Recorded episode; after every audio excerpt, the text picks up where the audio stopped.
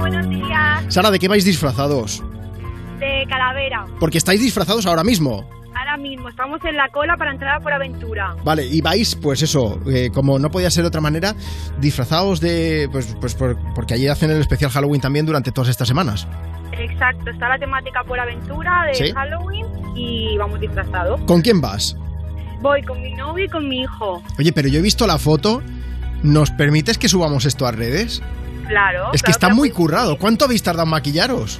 Dos horas. Nos hemos levantado Dos A horazas. las 7 de la mañana y bueno, pues dos horitas hasta que hemos acabado. Ahora entiendo la diferencia entre el maquillaje tan currado que tenéis vosotros y el mío que está todo chusquero. es que... Claro, a ver, yo es que si me disfrazo es para hacerlo bien. Vale, si vale. No, a medias nada. Sara, nos vamos a quedar con tu teléfono y el año que viene lo que haremos será llamarte para que nos echas una mano, por lo que sea, ¿eh? por si acaso. Claro, y mando la foto del año que viene que será otra cosa totalmente diferente. Ahí está, ahí está. Oye, ¿qué canción nos podemos poner? Queremos la de despechada porque nos encanta. Bueno, a mi novio le tenía un poco de rabia la canción, pero a mí me encanta, no me canso de escucharle. Se la quiero dedicar a mi amiga Aida, que la amo. ¿Sí? Está en su casa escuchándonos ahora mismo.